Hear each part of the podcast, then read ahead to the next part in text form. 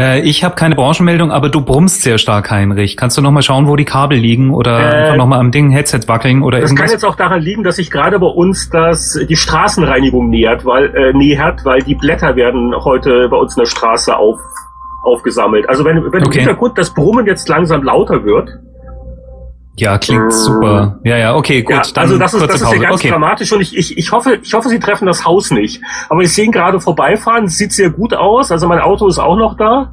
Ganz hervorragend, alles klingt also so live betrachtet und die Nachbarschaft, Ruhe und Ordnung sind wieder hergestellt und der, es kommt der Nachbar raus und guckt ganz kritisch. Das ist ja Wahnsinn. Ach, immer die Frührentner, die nichts zu tun haben. Ja, und das war's von der Straßenreinigung in äh, Vancouver und äh, wir schalten zurück an die angeschlossenen Podcast-Teilnehmer.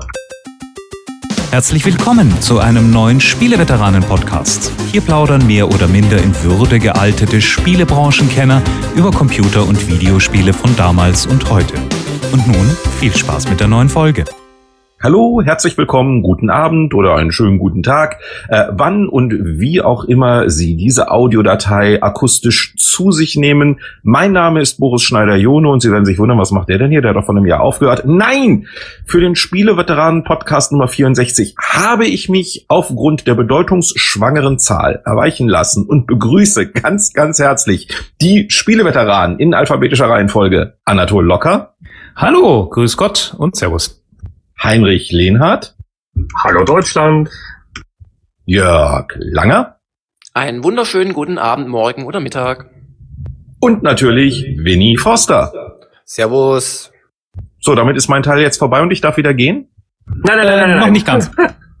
Und Boris Schneider-Jone, nicht zu vergessen. Und man soll es nicht glauben, aber das ist die Originalbesetzung des Spieleveteran-Podcasts, oder? Nee, Winnie war am Anfang nicht mit dabei. Ach, Willi kam erst dazu? Ja, wir waren zu viert am Anfang. Stimmt. Oh, das heißt, das ist die Originalbesetzung plus eins. Ist ja noch besser. Ja, also die Standard ohne Stargastbesetzung sozusagen in der Mitte, äh, im zweiten Akt oder wie immer du das nennen willst, dieser Staffel. Wer also, hat jetzt wie oft geschwänzt? also ich habe mir sicher irgendein Goldsternchen für häufige Teilnahme verdient. Das glaube ich auch. Ich glaube, ähm, ja, gut, wir müssen das ja jetzt hier nicht abscoren, aber gleich nachzählen. Das genau. ist, das, das ist immer so wie, wie früher, als wir immer nachgezählt haben, welcher Periodenautor hat die meisten Romane geschrieben, was ja nicht auch unbedingt ein Merkmal für die Qualität sein musste, aber lassen wir das. Aber ja, ähm, ich habe gerade nochmal selber nachgeguckt. Also im April 2009 ging's los, also über fünf Jahre. Der Spieleveteran-Podcast äh, 64 ist natürlich eine magische Zahl ähm, C64 und äh, wir äh, schließen auch so ein bisschen ein Kapitel ab. Also der Spieleveteran Podcast wird in einer noch äh, zu überdenkenden Form äh, nächstes Jahr weitergehen. Aber diese Jahresendsendung ist so ein bisschen auch das Ende so der, der, der ersten Staffel, nennen wir es jetzt mal. Äh, weil wir ja auch schon im letzten Jahr gemerkt haben, dass einfach die alte Crew so nicht mehr regelmäßig zusammenkommen kann. Also Boris ist ja äh, offiziell schon im Ruhestand. Ähm, äh, bei, bei Vini war es im letzten Jahr zumindest ein bisschen schwierig und äh, ich, der, der nächste, der nicht mehr regelmäßig so richtig kann, ist der Anatol, korrekt? Das ist richtig, weniger wegen Wollen, sondern ähm, einfach, weil ich jetzt eine neue Form von Beruf anfange. Die kann ich nachher noch ein bisschen mehr dazu erzählen, die mich einfach sehr, genau, die mich einfach sehr dann äh, beschäftigen wird. Da befürchte ich nicht, dass ich, äh, dass ich einfach so vernünftig zum Spielen kommen werde, dass ich mich jetzt fit genug für die Neuheiten der Veteranen fühle. Würde aber gerne dann einfach nochmal dazu stoßen, wenn es halt passt. Und ja, vielleicht und auf, der, auf der, hm? auf der positiven Seite aber auch zu erwähnen, der Roland Austnert hat sich ja auch jetzt in den letzten äh, zwölf Monaten als, als neues Mitglied äh, quasi empfohlen und, und war es faktisch auch, kann halt heute nicht dabei sein. Und Winnie sitzt übrigens neben mir. Ich weiß nicht, ob er das hört an der fantastischen Soundqualität, aber Winnie sitzt hier gerade neben mir, ganz live. Also sieht auch nicht so aus, als wärst du jetzt völlig lustlos und nicht mehr da. Also es ist, es ist eine echte Winnie, es ist jetzt nicht eine künstliche Intelligenz, die so tut, als wäre sie Winnie. Ein ganz ungewöhnt, ungewöhnliches Gefühl für mich, euch so, so klar und flüssig sprechen zu hören. In den letzten Jahren hat sich da eher so der Eindruck bei mir so durchgesetzt, dass ihr alle so abgehackt sprecht, aber hier beim, beim Jörg ist die Soundqualität super. Ähm, ja, man fühlt sich wie auf der Brücke vom, vom Raumschiff Enterprise. Super, super Sound. Sag mal, äh, werden da jetzt nicht in Deutschland wieder Milliarden in den Ausbau der Infrastruktur investiert, dass da mal die Internet Internetverbindung im Großraum Ammersee auch optimiert wird? Ja, ist das schau dir, auszuschließen? Schau dir eine, eine, Karte von Deutschland an. Es ist wirklich das, das letzte Fitzelchen in Deutschland, glaube ich, wo, äh, wo wir breitbandig unterwegs sind. Und die ich Milliarden gehen ja eher dahin, dass man dann in München in irgendeiner Straße statt 200, 250 Megabit kriegt, anstatt dass man am Ammersee ein Megabit bekommt. Wobei es ist ja durchaus meine Schuld. Ähm, äh, durch die ähm, Tatsache, dass ich überhaupt keine Internetverbindung in meiner Wohnung habe und nur durch Zufall eben in ein Funknetz äh, eben reinkomme. Das war so nicht geplant und das ist die Verbindung, mit der ich eigentlich seit drei Jahren arbeite. Ein Funknetz, eine Straße weiter. Winnie ist wirklich wow. so oldschool, das gibt es nicht. Ich habe die Geschichte gerade auch erst beim Abendessen gehört. Also Winnies Büro ist wohl einige Straßenzüge von Winnies Zuhause entfernt. Und Winnie sitzt bei den Podcasts meistens zu Hause und äh, geht über WLAN in sein Büronetzwerk rein. Also es gibt mehrere Stufen der Qualitätsverschlechterung auf dem Weg vom großen Datenhighway bis zu Winnies Podcast-Teilnahme. Wow, Nicht schlecht. Ich, ich, ich dachte, jetzt kommt was von wegen nur, nur über Dreamcast mit, äh, mit Dial-Up, aber das ja noch besser. Davor habe ich dann auch eine vollkommen Internet- und TV-freie Wohnung. Also wer kann das schon von sich behaupten? Was, was, was, was sagen denn die anderen, die anderen Haushaltsmitglieder dazu? Wie begeistert sind die denn? ja, guter Punkt. Aber wir wollen jetzt heute meine Tochter hat irgendwie eine super Verbindung ins Internet, aber die lässt mich natürlich nicht an ihr Setup ran. Ja, okay, also, also wie dem auch sei, ähm, wir werden auf spieleveteranen.de dann noch einen Update posten, weil wir uns auch ein bisschen inhaltlich Gedanken machen wollen, wie man das vielleicht mal ein bisschen auffrischen kann. Ist jetzt noch so einige Jahre so, so ein bisschen so, so lässig vor sich hingeplätschert, das Format. Und äh, wie gesagt, es wird also ein bisschen Personaländerungen geben, es wird ein bisschen inhaltliche Änderungen geben.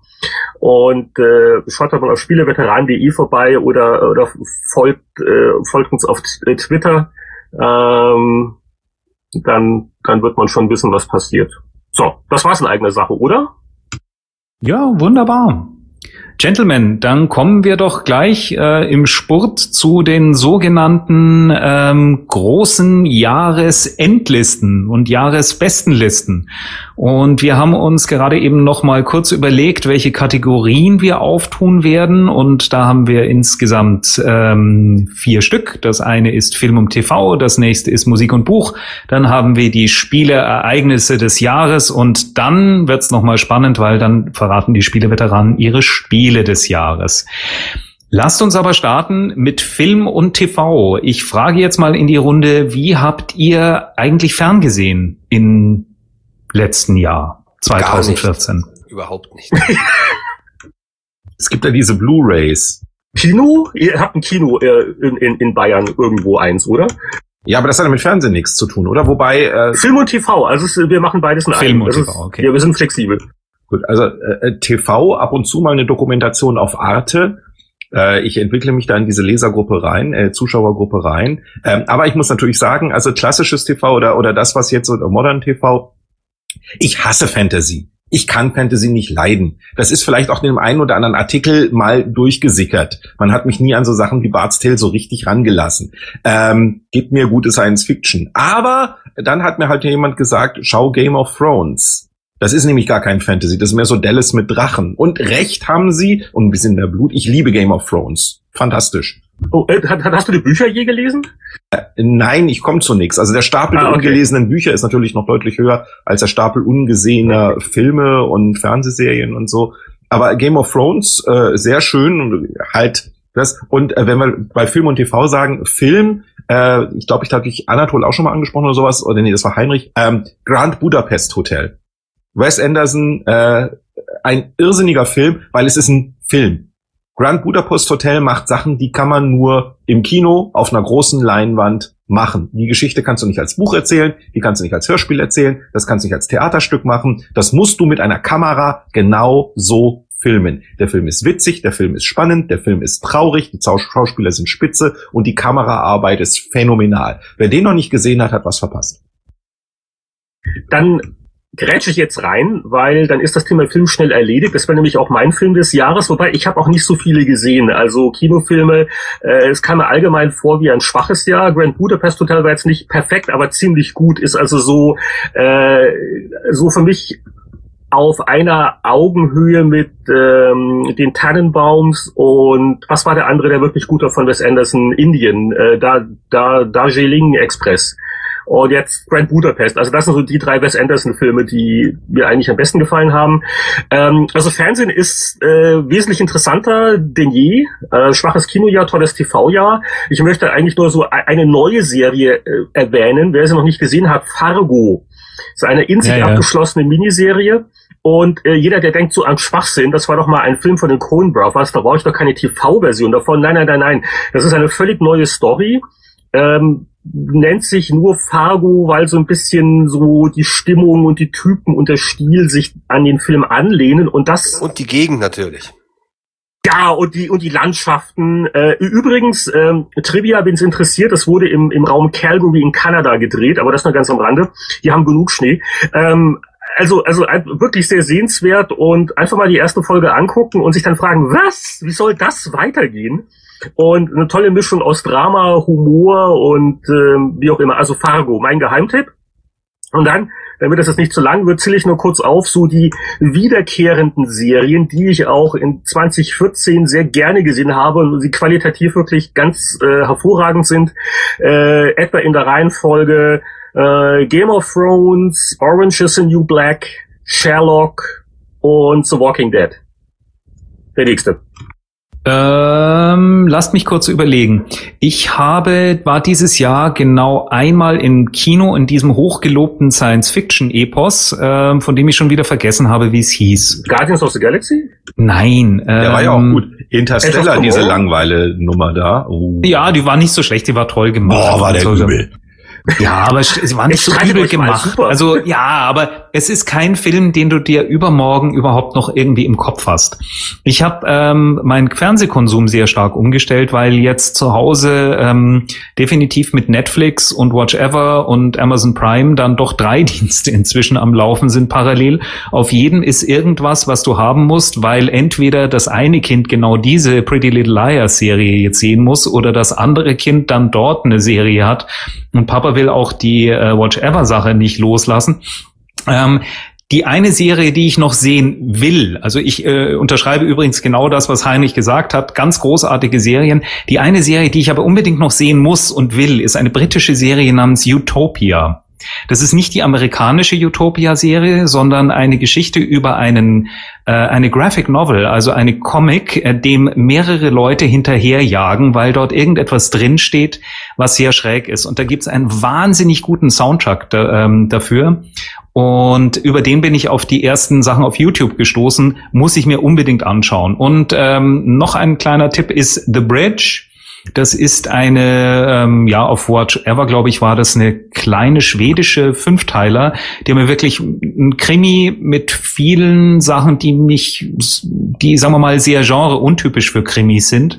Mit einer, ähm, ja, also ähm, lohnt sich auf jeden Fall, das mal anzugucken. Ähm, mein Rant wäre vorbei. Ja, ich habe in etwa die gleichen Serien gesehen. Fargo finde ich auch, also für mich die interessanteste Produktion, hat ja auch sehr interessante Schauspieler. Ähm, Homeland wiederum habe ich dieses Jahr aufgehört. Interessiert mich nicht mehr, passiert nichts mehr. Ähm, Walking Dead kann man weiterschauen.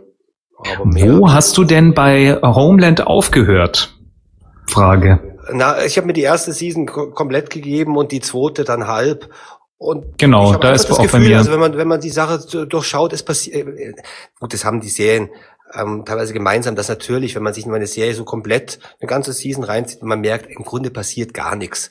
Und Homeland ist für mich so ein Fall, ähm, äh, teilweise starke Ansätze, gute Idee, aber im Grunde passiert ja nichts. Und ich erwarte mir da deshalb auch nichts mehr. Und ähm, gerade nach der ersten Season, die ist, ich fand das Ende der ersten Season nicht so besonders toll. Und ich habe halt das Gefühl, verbessert mich, wenn ich mich täusche, es dreht sich im Kreis, aber der große Knall kommt nicht, weil TV-Serien einfach so nicht funktionieren.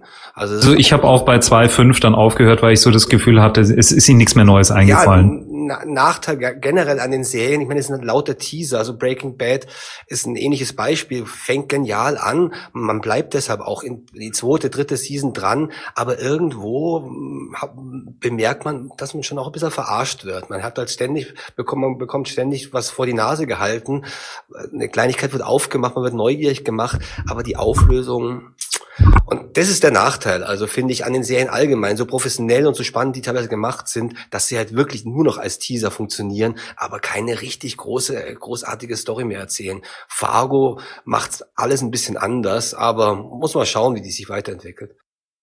Ja, ich kann jetzt ja, gleich doch, weitermachen, neben, neben Winnie sitzend.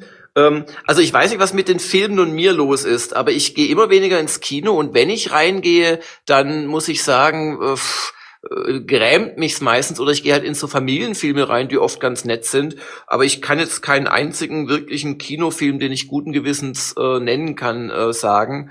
Ähm, dafür aber, wie, wie anderen auch, äh, die, die, die üblichen Serien. Ich finde Game of Thrones nach wie vor sehr gut gemacht. Ähm, ich habe für mich dieses Jahr die ersten beiden Staffeln von House of Cards entdeckt, ähm, die wirklich spitze sind.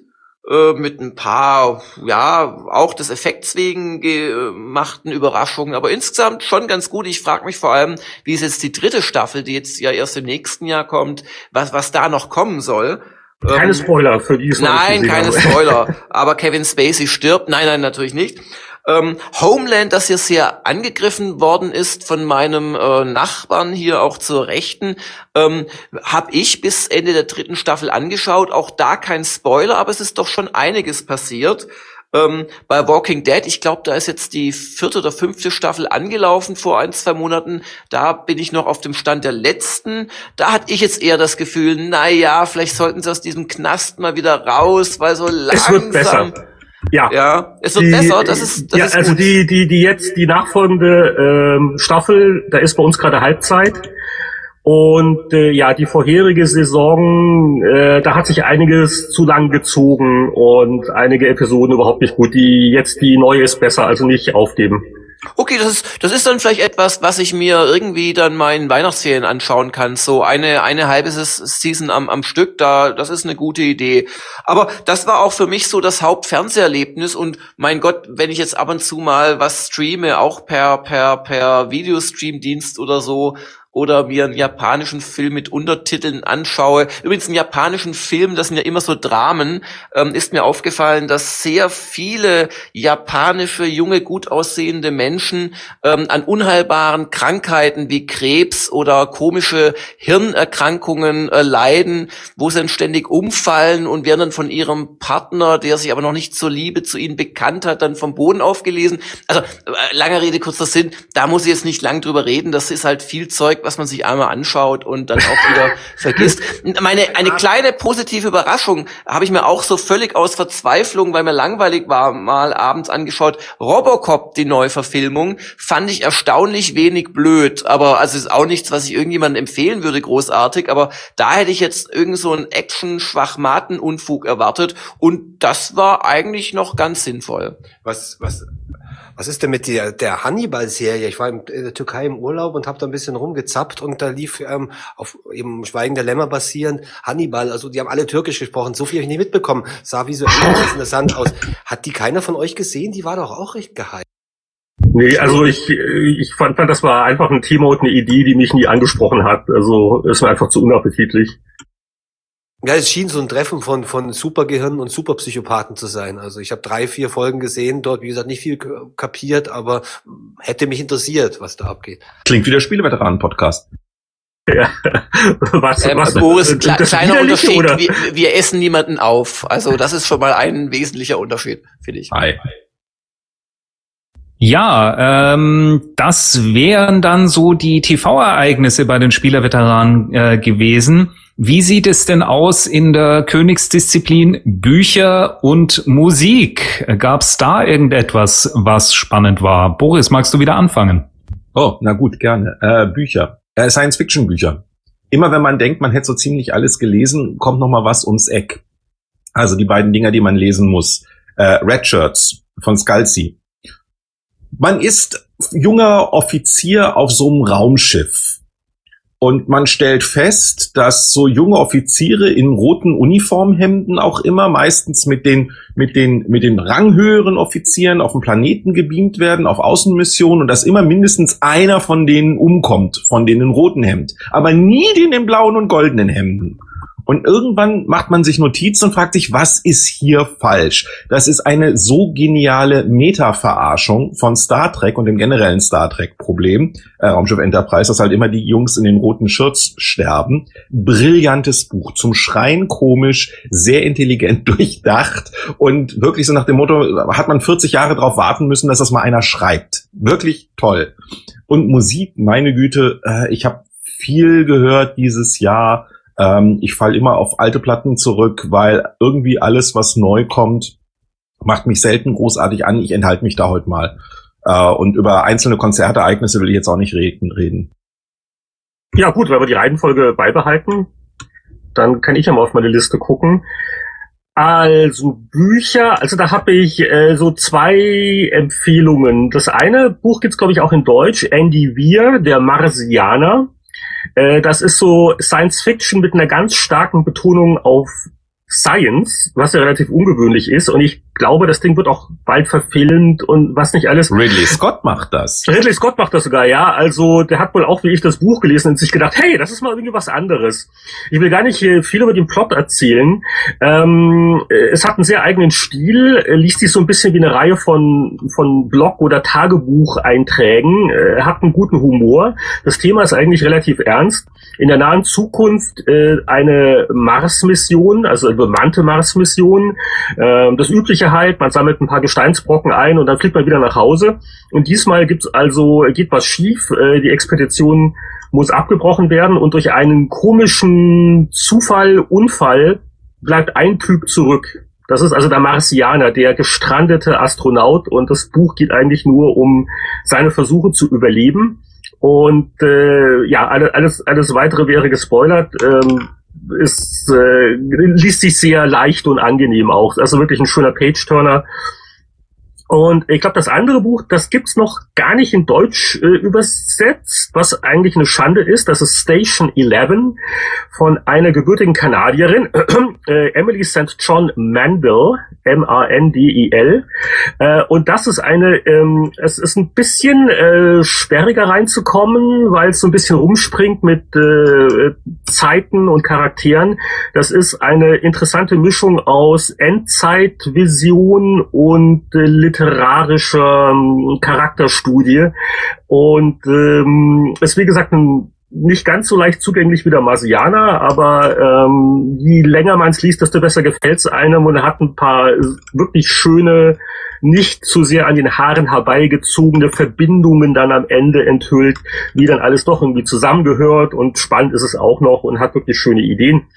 Das sind eigentlich meine Bücher des Jahres. Ich lese übrigens gerade die Autobiografie von Sean Cleese, aber da bin ich noch nicht durch, äh, so anyway und ist also ganz äh, interessant und auch ganz lustig. Sie hört ähm, auf, wenn es spannend wird.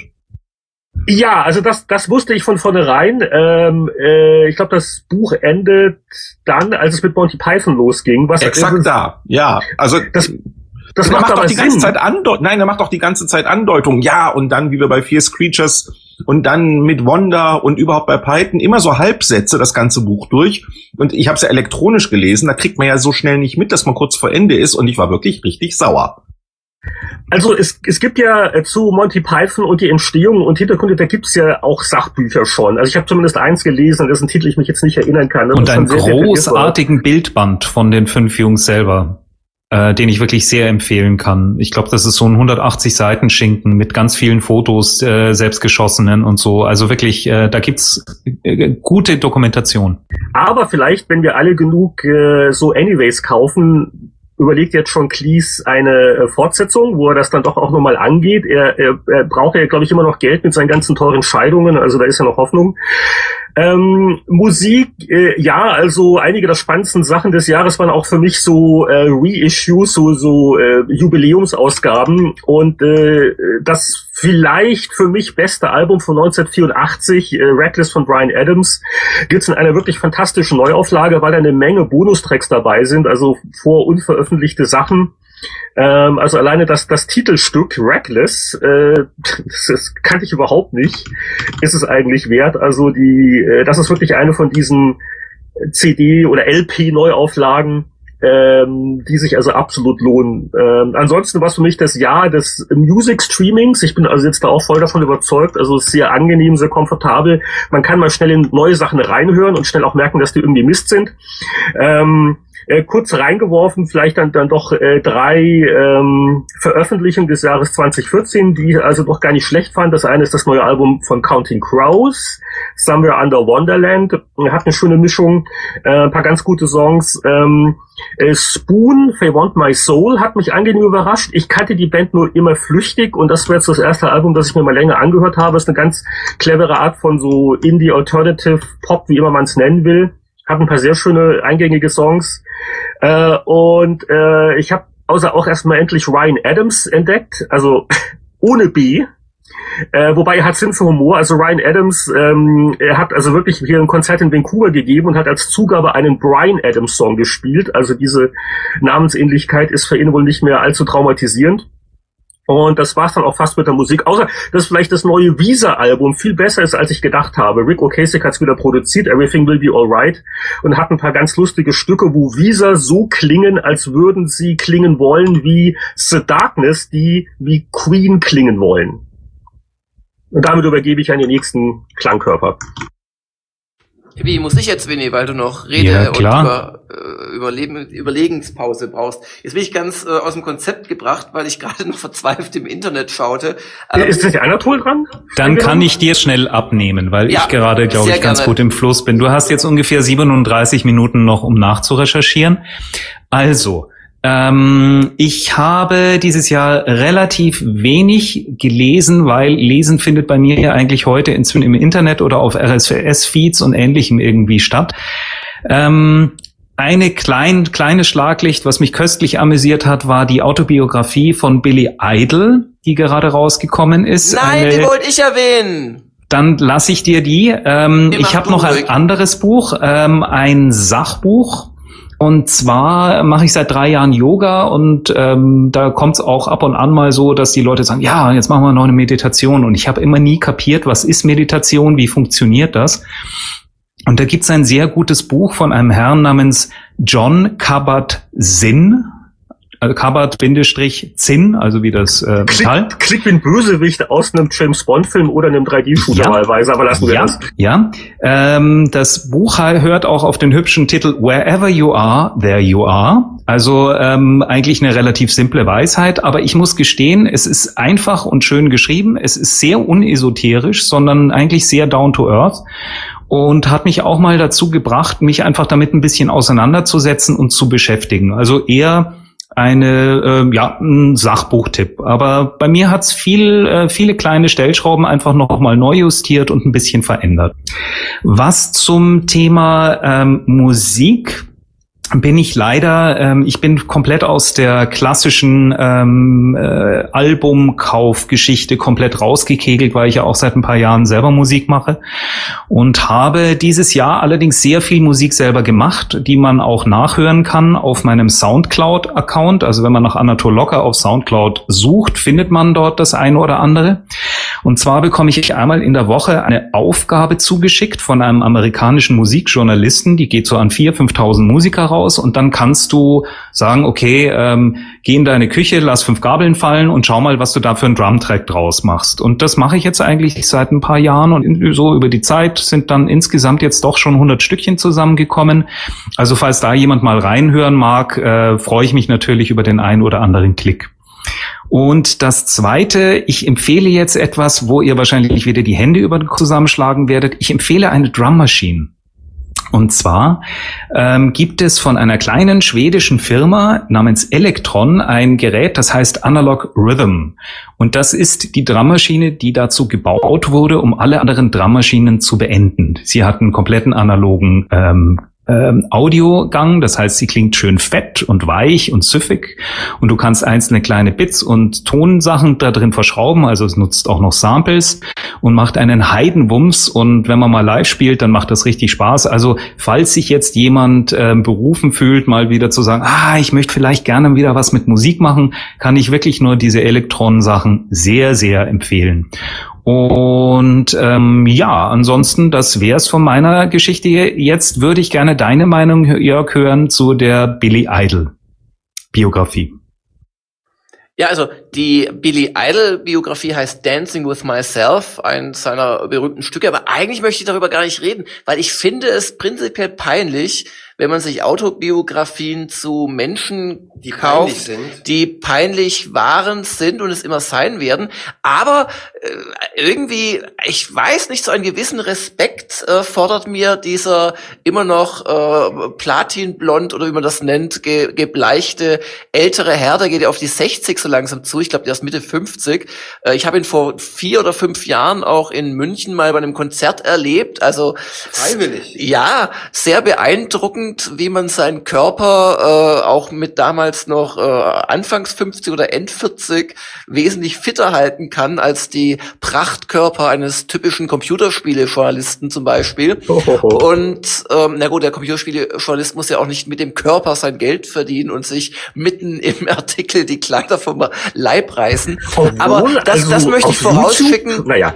Ich, ich, ich, ich habe so eine gewisse äh, schuldige, sündige Faszination mit diesem diesem, ähm, nennen wir ihn mal in der Mangelung eines genaueren Begriffs Künstlers. Und die Autobiografie, die ich noch nicht ganz gelesen habe, muss ich auch noch sagen, ähm, hat schon auch was für sich und ist angeblich auch von ihm selbst geschrieben. Und jetzt weiß ich nicht, man kann ja immer viel behaupten, aber, aber angeblich ohne Ghostwriter entstanden und zeichnet halt diese ganze Geschichte nach von früher. Das war sehr kurz, die Geschichte von ihm. Nee. Nee, nee, nee. Nee. Der, der, der, die Drogenkarriere der, war nicht der, der, kurz. Der fing an zur Zeit der Sex Pistols in London ähm, und äh, ging dann irgendwann als Solo Solokünstler nach USA, hat abgespeckt ohne Ende und hat sich im Prinzip neu erfunden und und sich selbst da quasi im Prinzip war es ein Konzeptkünstler wie wie die Retortenbands da heutzutage gemacht werden. Das hat er mit sich selbst gemacht so ein bisschen und also wer früher ab und zu man kam ja kaum daran vorbei, die Lieder gehört hat und auch weiß, dass der Mensch einen wirklich schweren Motorrad äh, Unfall überstanden hat und Rauschgiftprobleme ohne Ende. Also ähm, eigentlich, seitdem er in London unterwegs war, muss der drauf gewesen sein, bis Ende 50. Das ist unglaublich, was der an Drogen verkonsumiert in diesem, in diesem Buch. Und ich glaube nicht, dass der sehr viel gelogen ist dran. Ja. Und also, um das einfach zu sagen, kann ich jedem empfehlen, der halt auch so ein bisschen 80er Gewächs ist und vielleicht auch mal Billy Idol vielleicht auch mal gut fand, auch wenn er sich zugegeben hat. Ähm, also ist, ist, ist sicherlich eins der interessanteren Rockstar, Popstar äh, Autobiografien aus, aus meiner Sicht. Ja. Ähm, in, in, in Sachen Musik bin ich ja ein Mensch, der das hört, was er schon immer gehört hat. Und als solcher ist es, glaube ich, schon bemerkenswert, dass ich nicht das neue Pink Floyd Album ähm, mir geleistet uh, habe. Denn ähm, gang, ich, ich war ein ich war ein uh, riesen Pink Floyd Fan, aber jetzt noch mal zehn Jahre äh, alte äh, Aufnahmen noch mit Will äh, äh, Rick Wright äh, noch mal aus dem Grab zu holen. Und dieser Rick Wright, das war der Keyboarder, der ist vor fünf oder sechs Jahren gestorben oder vier Jahren gestorben. Den habe ich auch noch mal in München erleben dürfen bei einer David Gilmour AK Pink Floyd äh, Reenactment Tour dann, dann rudert da dieser Rick Wright so angedeutet auf einem, auf einem Kanu über ein Wolkenmeer in die Entfernung. Und das Album heißt The Endless River. Und also so einen Kitsch tu ich mir nicht an. Bei aller Liebe und bei allen Hunderten von Stunden, die ich früher The Wall-Texte mitgesungen habe und, und mich in psychedelischen Klangteppichen verheddert habe. Jetzt, ja. jetzt, Entschuldigung, jetzt lass mich doch mal ein bisschen aus mir herausgehen. Der, mehr, der Winnie wird nächstes Mal wieder am Ammersee mitmachen. Und ähm, also habe ich mir nicht gekauft. Ansonsten habe ich eine gewisse komische Liebe für J-Rock entdeckt, aber da möchte ich auch nichts äh, zu sagen. Und ähm, was könnte ich sonst noch sagen? Ich habe durch puren Zufall eine eine äh, Dame kennengelernt, ähm, also nicht kennengelernt persönlich, um Gottes Willen. Oh, das sagen Sie alle. Schatz, hm? Schatz, so war nicht gemeint. Bitte nicht wieder mit dem Nudelholz, wenn ich heimkomme. Aber ähm, es, es gibt eine eine Künstlerin, die nennt sich Miss Kenichi und ähm, da, da, da dachte ich immer, das ist so eine amerikanische Country-Rock-Sängerin, also die macht so Western-Sounds und so mit, mit so einer spröden Stimme, was ich eigentlich mag bei Frauenstimmen, ähm, singt sie so Balladen und so, so Western-Instrumente und so weiter. Jetzt kommt die aber wohl aus dem Bayerischen, also Miss Kenichi und ein Album äh, oder ein, ein, Song, das weiß ich nicht so genau, äh, heißt The Ghost, aber ich glaube, das ist nur ein Song und nicht das Album. Das, das ist so eine meiner kleinen Neuentdeckungen, die ich halt teilweise über, äh, ja, auch so Shazam oder wie das Ding heißt, mache, wenn ich im Auto sitze, Radio höre, mir gefällt ein Lied, dann tippe ich halt so halb blind auf die Shazam-Taste und dann, dann äh, erweitere ich meinen langweiligen Musikschatz so ein bisschen. Und bei den Büchern äh, habe ich wahnsinnig viel gelesen, aber lauter so Schrott, äh, wo ich echt mich schäme, drüber noch zu reden. Ich meine, Billy Eilish habe ich mir schon geschämt. So Warhammer 40k, Groschenromane und Pipapo. Ähm, also ja, kann ich es leider anders als Marcianer oder oder Red Shirts kann ich da keine gute, gerade im Science-Fiction-Bereich Einzelempfehlung geben. Sorry. Das war ein langer Satz, Jörg. Ja, Musik, also wenn, äh, wenn schon englischer alter Psychedelic, dann würde ich eher zu Robert Wyatt raten. Lebt immer noch, war vor Pink Floyd da, war während Pink Floyd da, macht immer noch Musik, hat eine neues, neue Scheibe gemacht, 2014.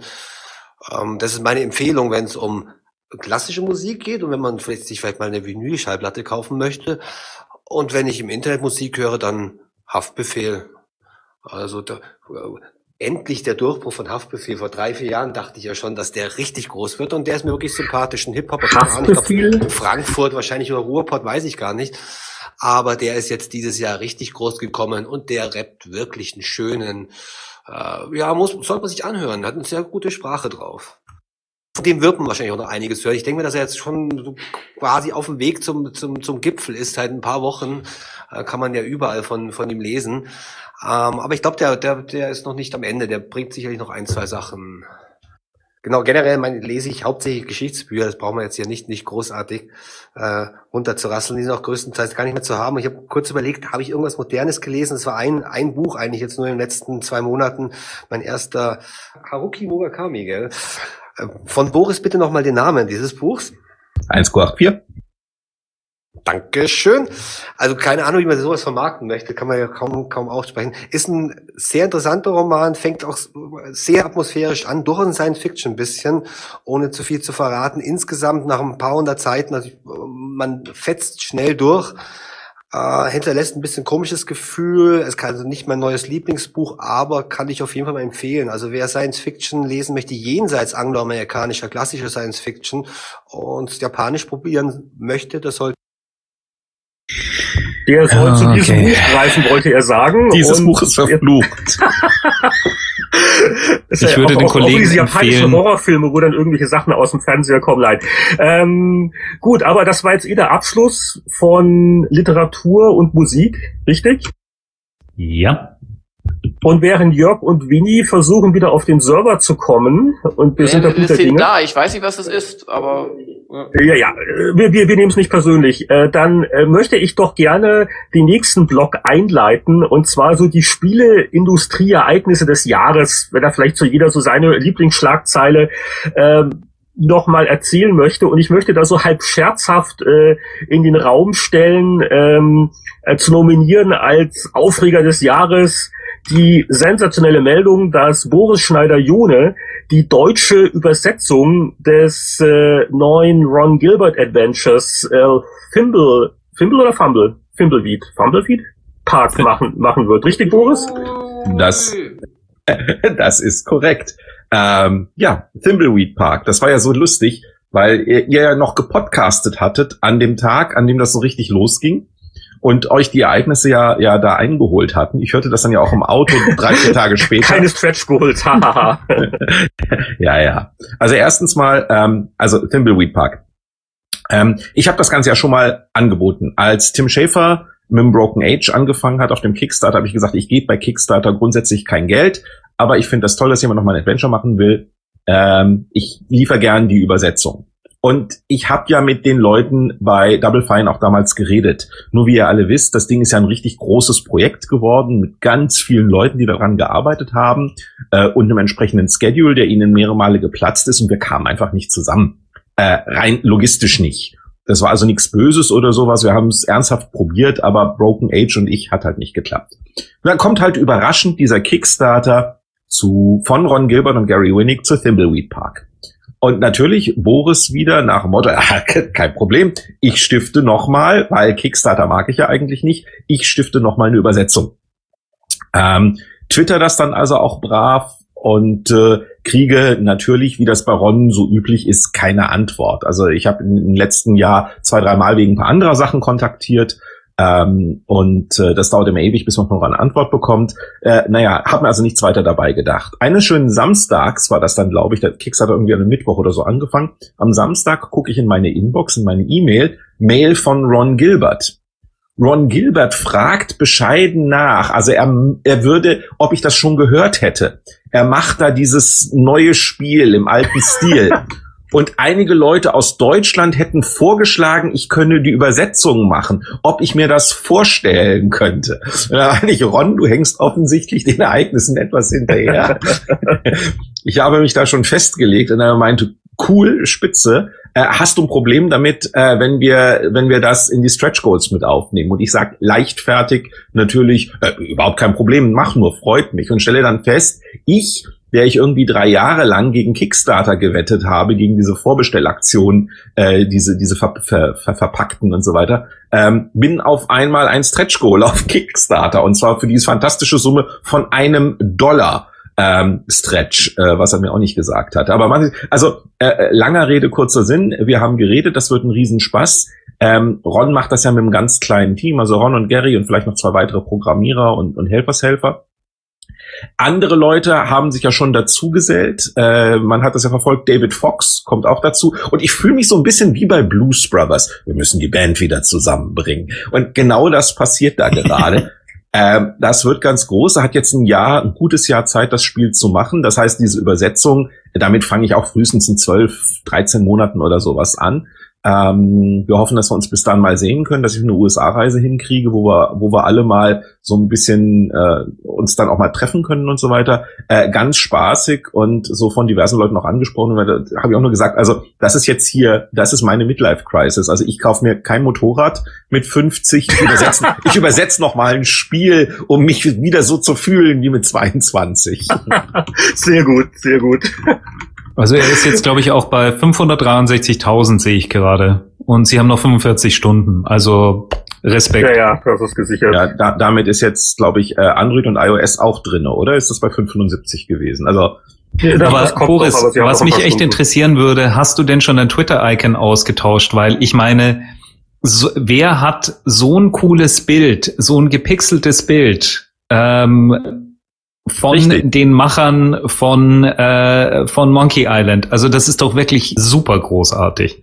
Äh, ja, nee, also wir hatten diese E-Mails, das ging dann am Samstag los und ich, äh, wir antworten uns so ein bisschen hin und her. Und ich meinte dann noch, ja, kannst du machen. Ähm, und ähm, äh, es wäre halt lustig, wenn, wenn Gary mich auch zeichnen würde, so wie euch beide. Fände ich lustig, würde mich persönlich privat freuen. Ähm, nicht böses ahnend, weil er das ja eh schon am Arbeiten war für den äh, für, für, für das äh, äh, ähm, Stretch Goal. Und ja, also mein Twitter-Account äh, hat den dann auch. Ich habe den dann tatsächlich da ah, geklebt. Also mein, mein, mein Avatar auf Twitter ist zurzeit tatsächlich meine Repräsentation von Gary Winnick gezeichnet, nur wenige Jahre später sozusagen. Äh, ich würde mir das ja aufblasen, bikubisch hochpixeln und als Poster irgendwie an die Wand hängen, weil das ist echt zu so cool. Das ich finde das super. Hinten auf die Microsoft-Visitenkarte drauf, oder? Da habt ihr sicher keine Probleme damit. Ich war in Versuchung, du kannst ja auf Lego.com einzelne Steine in einzelnen Farben kaufen. Also 2000 so, 2000 so und das dann in Lebensgröße zu pixeln in mein Zimmer zu stellen. Sehr gut. Sehr gut. Und äh, Herr Schneider-Jone, jetzt muss ich doch mal noch mal eine kritische Frage stellen. Wie geht man jetzt mit dem Erwartungsdruck um? Weil man wird natürlich gemessen an den Erinnerungen die die Leute haben an die gute alte Zeit, als halt Monkey Island Deutsch und so als so lustig empfunden wurde. Äh, und jetzt heutzutage Social Media hat man da ein bisschen eine Angst, dass dann so jede Silbe, die man übersetzt, dann besonders kritisch analysiert wird? Äh, ne, ich weiß das. Und äh, das Witzige ist ja, dass ich auch, äh, ihr habt ja selber auch gesagt, wenn mich heute jemand darauf anspricht, sage ich auch, das ist halt alles romantische Verklärung so grandios, irrsinnig, superlustig, toll, perfekt sind meine Übersetzungen nicht. Ich, ich hänge mir da jetzt nicht. Ich hatte das Glück, zum am richtigen Ort zu sein, zur richtigen Zeit und das machen zu dürfen. Und es gab ja auch nichts anderes im deutschen Markt zu dem Zeitpunkt. Und das war einfach, was der Amerikaner Perfect Storm nennt. Und äh, als die Special Editions von Monkey Island rausgekommen sind, habe ich ja auch beispielsweise daran, dass manche Textstellen wirklich ausgebessert waren, gemerkt, ist nicht mehr meine Übersetzung. Äh, ist auch gut so, weil äh, weniger Fehler drin sind. Ähm, und das wird ein hartes Stück Arbeit, logischerweise, weil das nimmt jeder sehr genau unter die Lupe. Und äh, Diskussionen wie Malzbier, Wutbier ist doch nicht Malzbier, werde ich mit Sicherheit, äh, mit Sicherheit wieder bekommen. Ähm, und sie werden dir garantiert eine Monkey Ranch geben. Geh davon aus. Ah, wird was anderes Gemeines finden. Aber da, das Schöne ist ja, also ich habe so die Andeutung, dass ich natürlich vorher schon was sehe. Also ich muss jetzt nicht 14 Monate warten. Das ist das Einzige, was ich bedauere. Ich werde es nicht spielen können.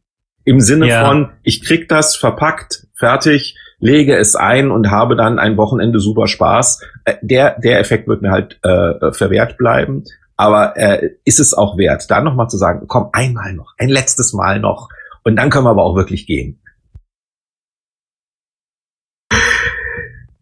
Ja, ähm, das war jetzt sehr interessant und äh, willst du gleich weitermachen oder oder ich, ich kann vielleicht noch ein bisschen ernsthafter vielleicht noch äh, so so meine Headline des Jahres noch reinwerfen oder es ist eigentlich eher so es sind eigentlich mehrere Headlines in in einer. Es war für mich so das Jahr der bizarren Summen, die für Akquisition gezahlt worden sind, obwohl es sollte einen ja nichts mehr wundern. Äh, aber was war das, glaube ich? Also äh, Amazon, eine Milliarde Dollar für Twitch und ähm, Facebook hat rund zwei Milliarden für Oculus Rift hingelegt, also diese Virtual Reality Helm-Geschichte und ich glaube Microsoft hat dann das nochmal getoppt mit zweieinhalb Milliarden Dollar für für Minecraft, also nicht nur für Minecraft, sondern die ganze Firma, äh, Mayong, Mayong, Mojang, Mojang, Mayong ist was anderes. Mojang. Mayong, Shanghai, ähm, für, für Minecraft. Und das ist schon teilweise, also, äh, also da fragt man sich schon teilweise so als Laie, der also jetzt auch äh, nicht BWL studiert hat, wie da also teilweise auch dann die Werte so errechnet werden. Da gibt es sicher komplexe Formeln und Leute, die viel intelligenter sind als ich, die dann zu dem Entschluss kommen, ähm, dass das ist ein paar Milliarden wert. Und äh, ist schon ganz, ganz faszinierend. Also äh, mal, mal gucken, wer da am glücklichsten wird mit seiner Akquisition. Und das war so für mich so ein bisschen der äh, Augenverdreher, Kopfschüttler.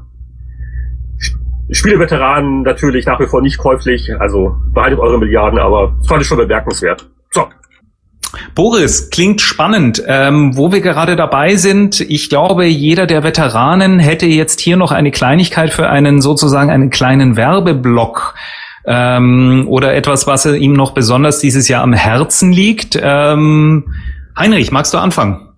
Okay, ganz kurze Eigenpromo ist auch eine Enthüllung. Ich habe das äh, noch nicht in der Öffentlichkeit bekannt gegeben, aber ich arbeite seit einigen Monaten an einem E-Book, das hoffentlich Anfang 2015 äh, rauskommt. Arbeitstitel Linhards Spielejahr 1984.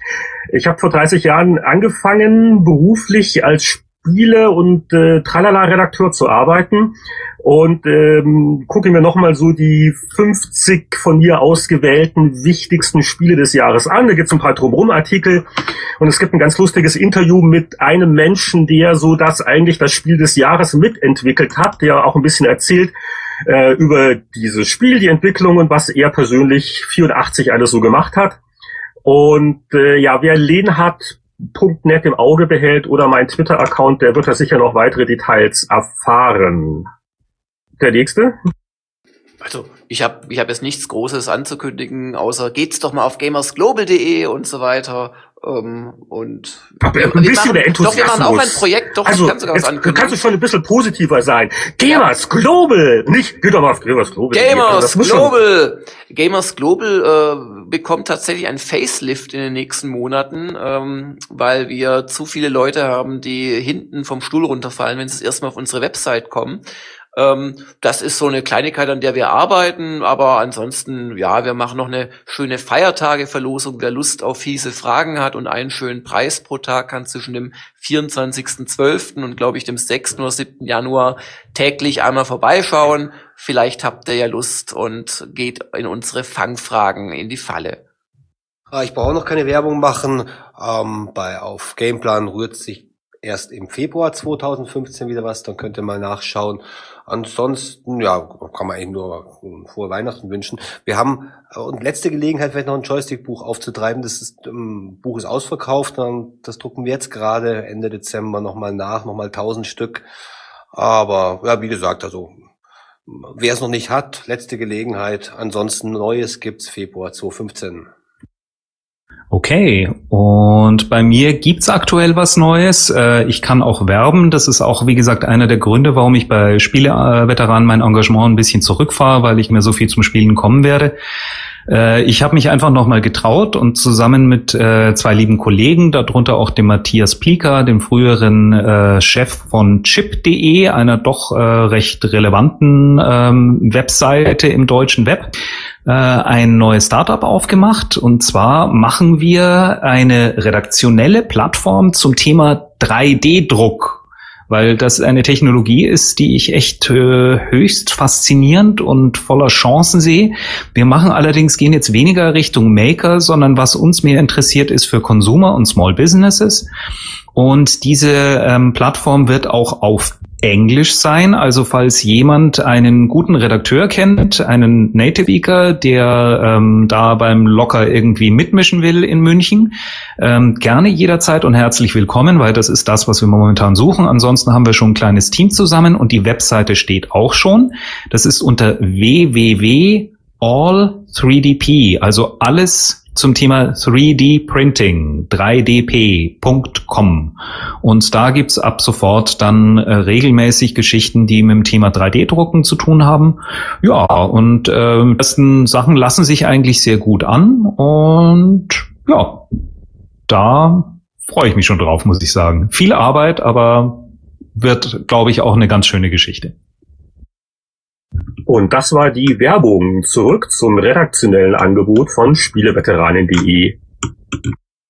Oh, wir, wir, wir bräuchten nur einen Jingle. Ich meine, unsere ganzen Musikerfreunde, Smudo, Chris Hülsbeck, die Donuts, immerhin, da, da müssen wir doch, hätten wir mal fragen können.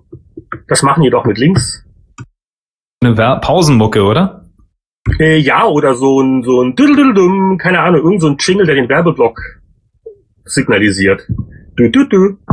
Oder, oder bin ich jetzt geistig beim Verkehrsfunk, wenn Bayern 3 die Verkehrsmeldung Es ist ein bisschen Bayern 3, glaube ich. Also ich Bayern 3. Ah, heute klingt es ein bisschen anders im modernen Radio und so, aber okay. Apropos Erinnerung, also jetzt kommt auch wirklich der Höhepunkt der Sendung. Spiele des Jahres wird, glaube ich, ganz interessant, weil es war, glaube ich, ein, ähm, ein Jahrgang, der keine, keine eindeutigen Höhepunkte hat. Ich glaube, letztes Jahr haben ja die meisten von uns gesagt, The Last of Us und das war so auffällig als Spiel. Und 2014 war so ein Jahr der, der Mittelmäßigkeit und auch ein Jahr der Verschiebungen. Also vieles, was man sich eigentlich erhofft hatte für 2014, wandert ja wohl in Richtung 2015 plus X. Ähm, so der, der große Höhepunkt des Jahres war eigentlich der Gewinn der Fußball-Weltmeisterschaft, was allerdings kein Computerspiel war. Ähm, und äh, ja, da bin ich jetzt mal gespannt, was die Runde jetzt hier erwähnt, was äh, die persönlichen Spiele des Jahres sind. Und äh, wollen wir das alphabetisch machen oder, oder Boris als Ehrengast da zuerst? Äh, ja, gerne, weil ich ja insbesondere in den letzten zwölf Monaten so überhaupt nicht gesagt habe, was ich gespielt habe hier in diesem Podcast.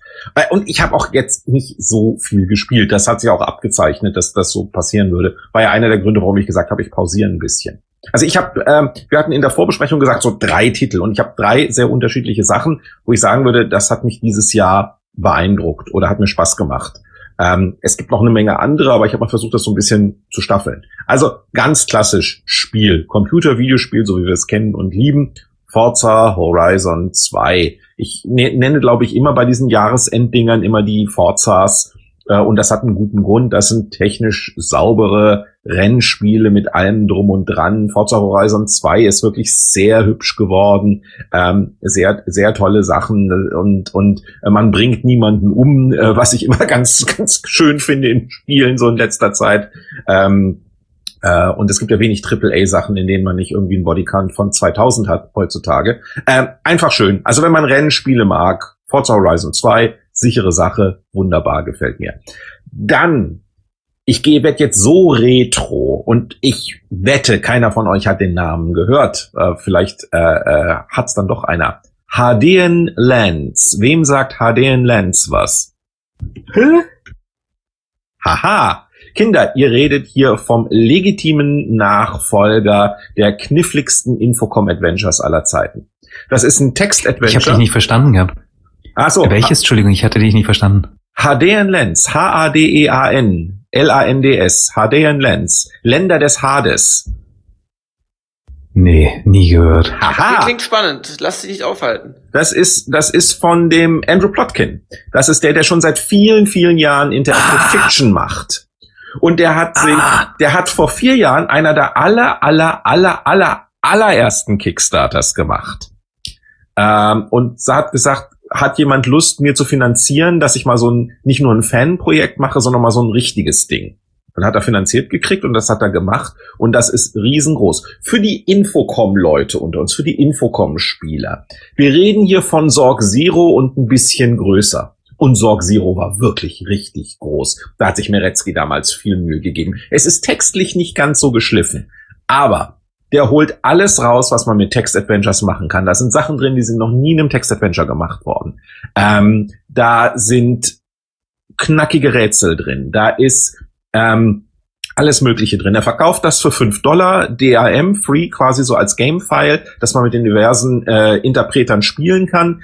Er hat auch eine sehr schöne Version für iPhone, iPad gemacht, so richtig mit einer Karte drin und Hintbook und allem drum und dran. Die kosten auch 5 Dollar und so. Ähm, alles, alles sehr schön. Also wirklich, Text-Adventure, äh, es, man kann nicht sagen, es lebt. Man wird nicht mehr viel mitmachen können. Und Plot ist jetzt nicht der Höhepunkt von Hey Day Lands, aber es ist wirklich diese Spielmechanik bis zum letzten ausgereizt. Ich war, ich habe da, ich bin noch lang nicht durch, ich habe noch viel vor mir. Das ist ein, ein Heidenspaß und man fühlt sich wirklich wie 1984.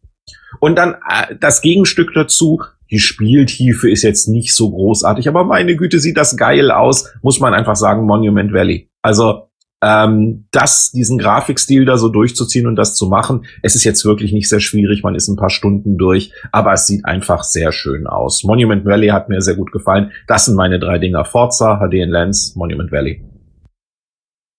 Ich lad schon. Also, oh, und vielleicht noch eine Nachfrage an Boris. In dem Zusammenhang gibt es vielleicht ein bestimmtes Spiel, auf das du dich besonders freust fürs neue Jahr? Oder äh, ist das nicht eindeutig auszumachen? Thimbleweed Park? Sehr gut. Nee, kei keine Ahnung. Kei keine Ahnung. Also es sind so diverse Dinger. Äh, äh, ich habe ein, zwei Sachen gehört, was die Xbox-Kollegen machen. Da kann ich ja nicht drüber reden. Das könnte alles uh. ganz spannend werden. Und ähm, äh, ähm, aber das meiste, was ich so höre, ist halt same old, same old. Und selbst bei den, bei diesen ganzen wahnsinnigen Indie-Spielen, da verliere ich dann auch den Überblick, weil ich kann mir nicht 200 Sachen angucken oder so. Also ich bin da wirklich zu sehr draußen, um mir zu sagen, ah, da, wenn das dann kommt, dann werden alle Festplatten äh, beiseite geräumt und dann kümmere ich mich nur noch um das. Ähm, ich, ich bin überrascht immer dann über Dinge, die es tatsächlich gibt und spiele die dann. Ja, also was es definitiv gibt, ähm, das wäre so das Spiel, das ich am ehesten als Spiel des Jahres bei mir nennen würde. Wobei, also ich habe also dann auch noch so so so zwei andere Titel, die ich auch noch erwähne. Äh, aber die meisten Stunden reingesteckt habe ich definitiv in Hearthstone, äh, Blizzards äh, digitales Sammelkartenstrategiespiel, wie immer das genau offizieller heißt. Da bin ich auch nur drauf gekommen, weil irgendein mistiger Kollege in dieser Podcast-Runde das erwähnt hat. War das nicht der Kollege Freundorfer gewesen, der das als erster angesprochen hat äh, von der Beta? Ähm, also, äh, also Hearthstone ist wirklich äh, erstaunlich gut designt und natürlich kam jetzt Anfang Dezember ja diese Kartenerweiterung raus, Goblins gegen Gnome, äh, wo also gerade für den äh, reifen Spieler, der das schon eine Weile gemacht hat, jetzt doch wieder viel Frische reinkommt und viele Unwägbarkeiten man wieder an die Decks basteln kann. Und äh, ist jetzt für Einsteiger vielleicht auf den ersten Blick ein bisschen furchterregend äh, wie viele hundert Karten die inzwischen haben, aber äh, diese Tutorials, die es am Anfang gibt, erklären das eigentlich ganz gut. Und wenn man ähm, damit leben kann, dass man natürlich am Anfang ein bisschen benachteiligt ist, was die Kartenauswahl angeht und ein bisschen Geduld hat, kommt man da eigentlich immer noch ganz gut rein. Also Hearthstone ist eigentlich ähm, ziemlich perfekt designt im Rahmen dessen, was es tun will und ist da so eigentlich mein Spiel des Jahres. Äh, die, es gibt so zwei Titel, die ich noch äh, auf jeden Fall erwähnen möchte. Das eine äh, ist so auch ganz oben auf meiner Liste für die Feiertage. Was will man noch in Ruhe spielen? Ich habe das nämlich äh, viele Stunden mir schon angeguckt, aber immer dienstlich. Äh, das ist Dragon Age Inquisition. Äh, also BioWare mischt so ein bisschen seine alten Rollenspieltugenden, also viel Story und äh, Gruppenkämpfe mit Taktikoptionen, kombiniert mit sehr hübschen und auch größeren Spielregionen und so Open World Flair aller Skyrim. Und alles, was ich da bisher äh, erlebt und auch was ich drüber gelesen habe, klang äh, ziemlich super. Also das ist so mein Weihnachtsspiel Nummer eins, was noch privat rankommt. Und äh, eine, eine Sondererwähnung noch vielleicht für Divinity Original Sin. Ähm, das äh, war ja auch ein Kickstarter finanziertes Rollenspiel, ziemlich oldschool, ziemlich hardcore, ähm, äh, aber wirklich sehr durchdacht. Äh, ich habe das also wirklich gerne gespielt, wenn auch nicht ganz bis zum Ende, weil es äh, wirklich extrem zeitaufwendig ist. Aber auch da, also wer also komplexe Rundenkämpfe mag, ähm, der sollte da wirklich nochmal gucken. Es gibt ja auch inzwischen relativ günstig, teilweise in irgendwelchen Jahresendverkäufen. Also ein schönes Rollenspieljahr und ähm, ähm, ich werfe noch vielleicht noch mal drei Titel ganz kurz nur rein, die ich auch noch auf meiner Liste habe. Noch nicht äh, länger gespielt, äh, sondern nur vielleicht mal kurz reingeguckt. Grimrock 2, Wasteland 2 und Banner Saga, dieses Strategiespiel. Und 2015 habe ich mir die Listen so angeguckt und habe auch Schwierigkeiten, da einen eindeutigen, freue mich drauf, Favoriten zu finden. Ähm, ich frage mich, ob das dann das Jahr wird, wo wir alle ein bisschen angenervt sein werden von diesen Open-World-Formeln, die also jetzt dann überall ähm, aufgekocht werden. Also nicht nur Ubisoft äh, macht das ja in jedem Spiel, alles wird irgendwie ein Open-World-Spiel äh, und äh, Metal Gear Solid geht ja wohl auch mehr in die Richtung. Und wenn ich da vielleicht also einen Titel noch rausgreifen möchte, der mich am ehesten dann noch wirklich reizen täte, wäre das das äh, neue Zelda für Wii U, also die eine Konsole, die ich nicht habe natürlich. Äh, also das sah soweit sehr interessant aus und da bin ich einfach mal gespannt, inwieweit da die alten Hautigen von Nintendo, äh, wie die das aufarbeiten werden, diesen Genre-Ansatz. Und das war's auch schon bei mir. Fragen? Oder einfach zum nächsten? Dann darf ich reingrätschen? Aber Hauptsache.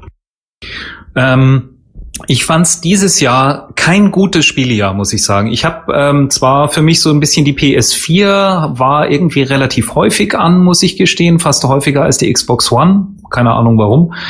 Aber ähm, ich muss sagen, die Spiele haben mich alle nicht sonderlich vom Hocker gehauen. Das ist ein Call of Duty Advanced Warfare, was ein tolles, toll gemachter Shooter ist, einfach nur sechs Stunden dauert, finde ich. Ich bin einfach so ein alter Solospieler, fand ich einfach ein bisschen traurig. Auch Destiny habe ich so das Gefühl, ich habe auch alles gesehen und durch und jetzt kommt die Erweiterung die Erweiterung ist nicht so doll leider und irgendwie alle großen Titel, die ich gespielt habe, haben mich eigentlich ziemlich unzufrieden zurückgelassen. Es gab eine Ausnahme, das ist Last of Us Remastered.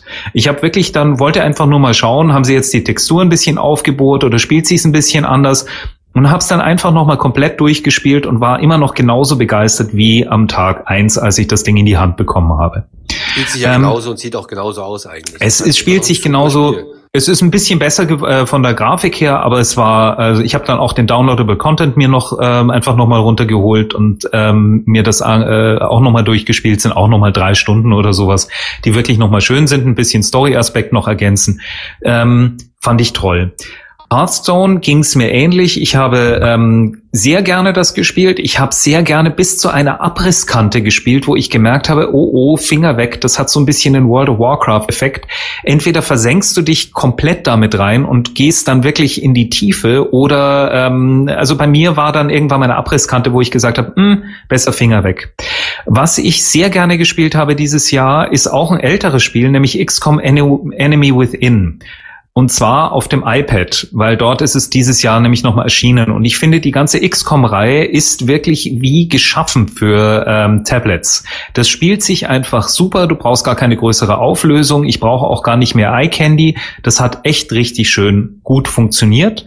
Und wenn man mich jetzt fragen würde, was mein Spiel des Jahres ist, hm, ähm, ich müsste mich sehr bemühen, aber ich befürchte, ich sage Last of Us Remastered. Ist ein bisschen peinlich, aber ich habe so das Gefühl, was anderes hat mich wirklich nicht gekickt. Äh, über die Weihnachtsferien werde ich mir nochmal das Dragon Age Inquisition, da habe ich jetzt schon mal 20 Stunden reingehängt, finde ich sehr schön, gefällt mir sehr gut. Möchte ich mal sehen, ob da noch mehr dahinter steckt und ob das noch länger Spaß macht.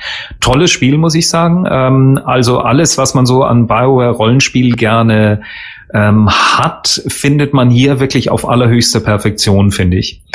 Und ähm, worauf ich mich freue, mit Sicherheit auf das neue Zelda und auf Metal Gear Solid, das neue.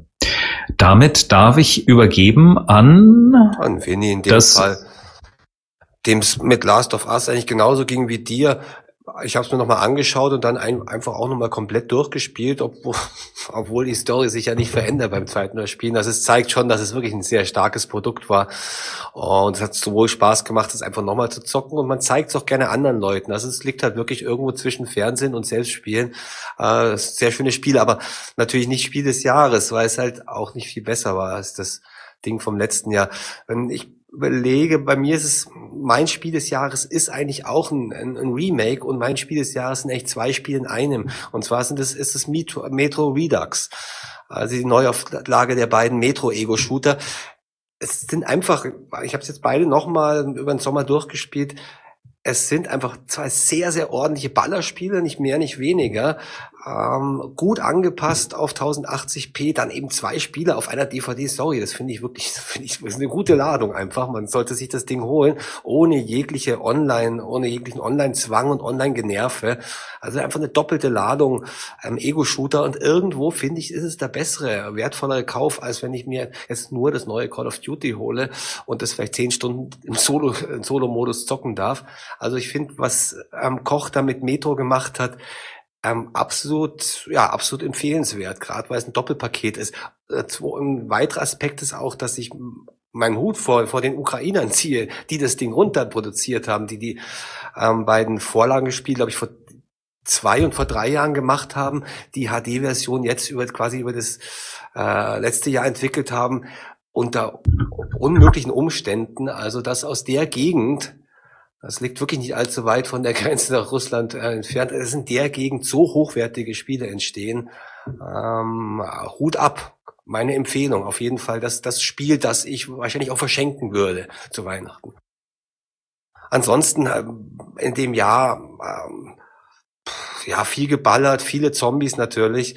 Ähm, Evil Within auch äh, ja ein gewisser Enttäuschung Wobei es nicht so schlecht ist, wie es die meisten Leute gemacht haben. Also das werde ich mir noch mal rein, rein reinziehen über Weihnachten. Ich habe es nicht ganz durchgespielt. Das muss noch ein bisschen überlegen, was dieses Jahr sonst noch interessant war. Ja, also das interessanteste Erlebnis dieses Jahr ist dann auch das, worauf ich mich für vielleicht 2015, vielleicht auch erst 2016 freue. Äh, Elite Dangerous auf jeden Fall. Also das hat ähm, schon äh, das Potenzial, eine ganz neue Art von Spielerlebnis zu werden. Aber du weißt schon, dass man dafür eine Internetleitung braucht. Ja, das ist mir durchaus bewusst. Man braucht nicht nur eine Internetleitung, sondern muss sich sogar noch irgendwas vor die, vor die Augen schnallen. Nein, das ist auf jeden Fall ein aufwendiges Ding, aber das ist hier für diese Art von Erlebnis, wenn der David Braben das durchzieht, was er plant, da lohnt sich vielleicht doch, sich komplett nochmal neu aus, auszustatten. Neuer Rechner, Best, äh, Breitbandleitung und äh, Oculus. Also das ist für mich das, was ich mir nächstes Jahr aber auf jeden Fall, wenn ich die Chance habe, das auf einer Messe nochmal zu spielen, äh, spielen werde. Und das ist eine Sache, wo ich sage, wenn es auf den Markt kommt, wenn man es kaufen kann, hm, dann, soll, dann überlege ich mir, wie ich mich daheim nochmal komplett neu ausstatte. Eventuell ist das wirklich eine sehr, also ist ja nur eine Ankündigung. Ich habe es nur eine halbe Stunde spielen können bisher, aber das ist schon eine heiße Sache, die man beobachten sollte. Ja, also Elite Dangerous ist ein gutes Stichwort. Das habe ich nämlich auch auf meiner Jahresliste. Äh, dazu muss ich sagen, ich habe das in der Beta 1 und 2 schon gespielt, also damals im Mai oder wann das war, Juni. Ich habe es in der Gamma nochmal gespielt und seit heute, also am Aufnahmetag des Podcasts, ist es ja auch endlich offiziell fertig. Wobei, das ist natürlich noch überhaupt nicht fertig. Der Braben hat da ein Grundgerüst äh, quasi entwickelt und jetzt wird man sehen müssen, ob er das auch noch mit einem Spiel füllt. Aber allein, dass ich im jetzigen unfertigen Zustand da schon weit über 60 Stunden mit verbracht habe in den letzten Wochen und Monaten, zeigt schon eine gewisse Faszination, zumindest auf so alte Elite-Jünger wie mich, die da damals schon, ähm, als es zumindest für ein C64 dann rauskam, da wirklich Tage und Wochen lang dran gespielt haben. Es ist schon ein mutiges Spiel, das Elite Dangerous. Gleich mal eine Frage, Jörg. Du sagst, du hast, das ist fertig, es ist jetzt erschienen, aber es ist doch nicht fertig. Also was verkauft der David Web momentan? Also, bislang konnte man da in verschiedensten Variationen als Vorbesteller, Alpha Bäcker, Beta Bäcker, Mercenary Edition Bäcker und was der Teufel was. Man konnte auch Planeten benennen oder Sonnensysteme in verschiedenen Betas und Vorversionen mitmachen. Und die Gamma, die so seit etwa einem Monat läuft, die war im Prinzip fast feature complete äh, zumindest von dem, was jetzt heute eben auch erschienen ist, also am 16.12. Nur, das, was heute am 16.12. erschienen ist, das ist nicht das, was Braben den Leuten in Kickstarter versprochen hat. Es fehlt oder, oder auch in Aussicht gestellt hat äh, für, für zukünftige Erweiterungen. Und es ist ein relativ rudimentäres Spielerlebnis. Elite Dangerous hat eine super ähm, Mechanik für Weltraumreisen, für Raumschiffkämpfe. Auch das Handeln funktioniert gut. Sie haben ein Bounty-System äh, und, und all diese Sachen funktionieren sehr gut. Also im Prinzip der Sandbox-Charakter, der ist da. Was jetzt noch so ein bisschen fehlt, ist das eigentliche Spiel.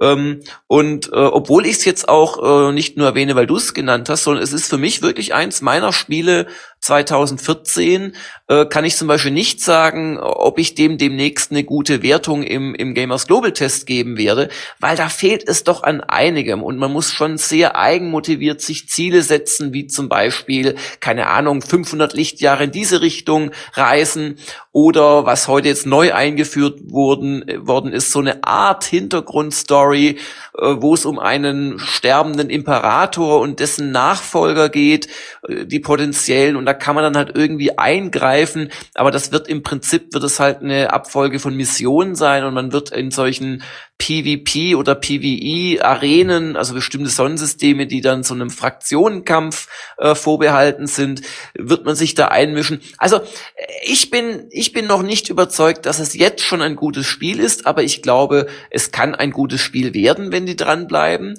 Und für mich ist es einfach aufgrund dessen, dass ich da durch den Weltraum fliegen kann, mit viel Mühe mir neue Raumschiffe erspielen kann, ähm, dass ich diese Raumschiffe im, im Detail umbauen kann, also mit, mit der Beladung auch beeinflusse, wie weit meine Hyperraumsprünge gehen können und so weiter. Ähm, für mich war das eins der Spiele des Jahres, aber das soll jetzt keine Empfehlung für jeden sein. So als kleine Faustregel, wenn ihr damals Elite geworden seid, indem ihr 4096 Schiffe abgeschossen habt am C64 oder auf dem Archimedes oder worauf auch immer und das euch heute noch mal vorstellen könnt, kriegt ihr dasselbe wesentlich komplexer, wesentlich schöner und wesentlich besser durchdacht, aber im, im, im Endeprinzip wiederum in einer ähnlichen Form des endlosen Grindings äh, als Neuauflage. Also das ist äh, ein sehr spannendes Thema. Das ist ja, auch ein, ein schönes äh, Retro-Spiele-Thema eigentlich. Deswegen muss ich jetzt doch noch auch noch einen Satz dazu reinwerfen. Ich habe ja wirklich nur im Rahmen der Stunde der Kritiker es angespielt und ich habe am Anfang war ich ja nur am äh, rumjammern, weil äh, der Einstieg schon sehr schwer ist. Die Bedienung ist recht komplex und ähm, also auch die sogenannten Tutorials äh, machen es nicht übertrieben leicht. Aber es es hat äh, oder oder wie gesagt ähm, manuelles Einparken in der äh, auf der Landeplattform äh, muss das wirklich sein. Da kann man drüber streiten, aber es hat wirklich so diese Faszination. Die eine Sache, die bei Elite 84, die Älteren dürfen jetzt gerne auch mitreden, ne? Boris, du bist ja auch schon länger dabei. Elite 84 war war so unglaublich anders und beeindruckend und die Größe und die Freiheiten, bla bla bla. Aber jedes System war gleich. Also äh, es, es, es gab einen Kreis, das war eine Sonne, und noch einen Kreis, das war der Planet. Und es gab die immer gleiche Raumstation. Und ähm, äh, was äh, am Anfang von Elite Dangerous mir schon sehr gut gefallen hat, ist wirklich das Entdecken des Unbekannten. Also jetzt springe ich mal in das nächste System, was wegen dieser komischen Überlichtsteuerung, bis man die mal kapiert hat, nicht unbedingt leicht ist. Aber dann, da ist die Sonne und dann sind da irgendwelche hellen Pünktchen, dann gehst du wirklich erstmal auf Entdeckungssuche. Welche Planeten sind das? Welche Monde sind das? Raumstationen? Welche Schiffe fliegen da? Und das hat mir schon gut gefallen. Also ich hätte jetzt auch Angst davor, weil äh, potenzieller Zeitfresser. Aber was Jörg schon gesagt hat, also, also diese, also man spürt so irgendwo äh, schon noch das, die alte Elite-Faszination in gewisser Weise und dieser Entdeckungsaspekt ist das, warum ich mir das durchaus nochmal antun würde. Brauche ich dafür eigentlich einen Joystick und äh, einen extrem schnellen Rechner und ein Oculus Rift oh, und also ähm, Eingabegerät, äh, äh, Maustastatur hat für mich überhaupt nicht funktioniert. Es geht erstaunlich gut mit einem Standard Gamepad Controller mit mit zwei Analogsticks, also der der der, der Xbox Controller. Also meine, mein klarer Ratschlag ist, äh, ohne Flightstick kann man das nicht vernünftig spielen und es macht vor allem auch mehr Spaß mit einem Flightstick. Und äh, ich würde da jedem Zuhörer, der jetzt nicht über unbegrenzte Barreserven verfügen möchte, einfach zu einem Stick namens Hotas äh, X äh, von Thrustmaster raten. Der kostet so 45 Euro und kann in Verbindung mit noch einer gewissen Tastenbelegung und der Maus zum Rundumblick wirklich alles sehr gut abdecken.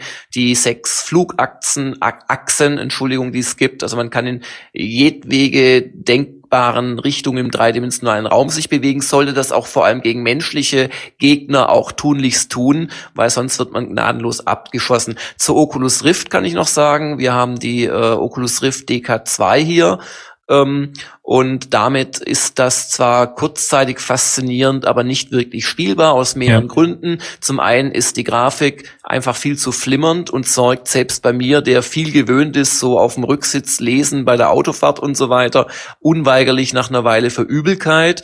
Und zum anderen ist es für Brillenträger nix, die Oculus. Und drittens unterstützt Elite auch noch nicht diesen HDMI direkt Abgreifmodus, sondern man muss es quasi die Oculus Rift als Extended Monitor äh, definieren, was einfach ein unglaubliches Rumgewürge ist, bis man es mal hinkriegt, dass es läuft äh, und man muss da über den Grafikkartentreiber gehen und die Auflösung ändern und primärer, sekundärer Monitor rumfriemeln. Und das Schlimmste ist aber zurzeit, dass die Texte einfach äh, für die Auflösung der Oculus Rift viel zu klein sind.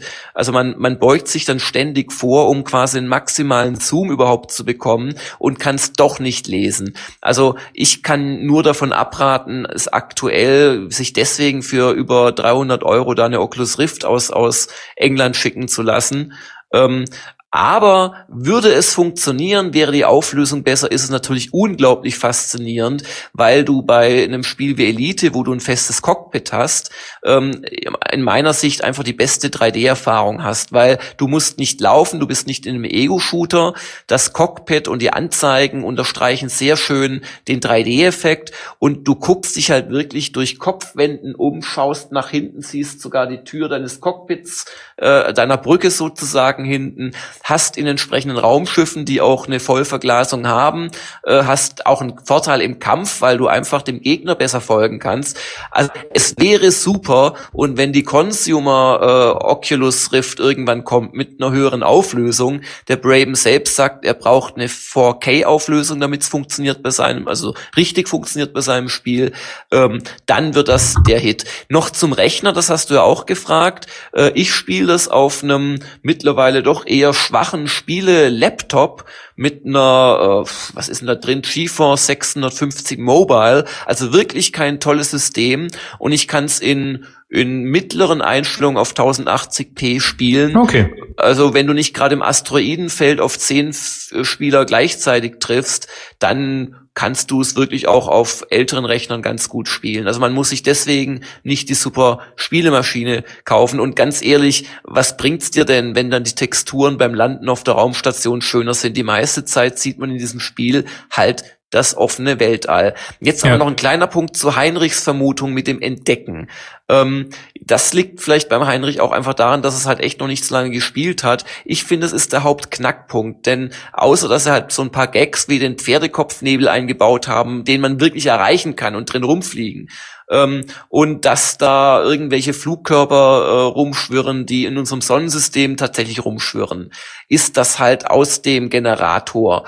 Und wenn ich dann nach ein paar äh, Spielstunden ganz stolz erstmals ins Sol-System komme und da ist jetzt wieder jede Station aus wie die andere und auf einer chinesischen Station gibt es kein einziges Schriftzeichen, sondern es sind die üblichen Texturen wie auf allen anderen tausend Raumstationen. Mittlerweile gibt es zumindest einen zweiten äh, Raumschiff äh, Raumstationstyp, wo in Palmen stehen. Und dann gibt's halt noch insgesamt vier oder fünf Raumstationstypen, die halt anders gebaut sind, schon von außen.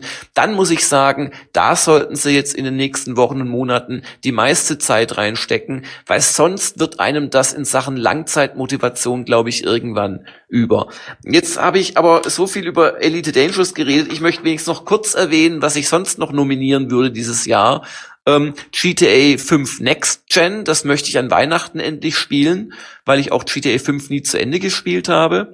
Ähm, ich finde auch Dragon Age Inquisition ganz toll. Auch das möchte ich, wenn die Zeit bleibt, weiter und zu Ende spielen.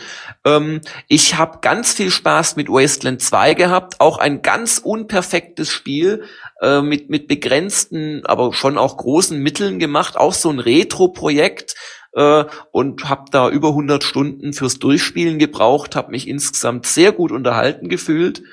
Und ich hatte auch noch Spaß mit Watch Dogs, mit Assassin's Creed Unity und mit dem ein oder anderen Indie-Spiel, wo ich einfach stellvertretend Always Sometimes Monsters nochmal nennen möchte. Grafisch absolut kacke, technisch unglaublich steinzeitlich, aber eine interessante Story sollte man vielleicht mal sich angeschaut haben. Und zuletzt möchte ich auch noch den Vorrednern beipflichten, dass es jetzt nicht der allerbeste Spielejahrgang gewesen ist, weil ich habe jetzt sechs oder so Titel genannt. Ich könnte keine zwölf nennen, die mir wirklich sehr großen Spaß also, ich glaube, wenn ich mir jetzt das nochmal so durch den Kopf gehen lasse, was jetzt gesagt worden ist in der Runde, dann haben wir absolut kein Spiel des Jahres, das wir hier äh, in dieser Runde küren können, weil jeder hat so alles Mögliche gesagt, aber es, es gab jetzt also kein Spiel, das jetzt irgendwie aufgefallen ist durch viele Mehrfachnennungen, oder? Yes. Also das Spiel des Jahres ist kein Spiel, es gab viele Spiele, aber kein absoluter Rausreißer. Ja, würde ich so unterschreiben. Okay. Aber wir sind Weltmeister geworden, richtig? Das war keine Einbildung. Weltmeister! Das, das, das, das habe ich nicht nur in, äh, in FIFA irgendwie mal gemacht und dann, ne? Also das war schon echt. Du, es ist genauso echt wie die Mondlandung. ja, der Anatol ist ja schon ein Geschickter, muss ich schon sagen. Ja, ja. Wer hat denn die Mondlandung äh, inszeniert aus deiner Sicht, Anatol? Derselbe, der natürlich Götze äh, den Ball auf den Fuß gezau gezaubert hat. Du sprichst von Gott? Nee, das, das, das war das Schöne, glaube ich, heißt er im, im Haupt, Hauptberuf. Ähm, wir, wir blättern heute nicht direkt in einer alten Ausgabe. Das war jetzt doch alles sehr ausführlich und lang und äh, auch sehr schön, so in der alten Runde nochmal zusammenzukommen.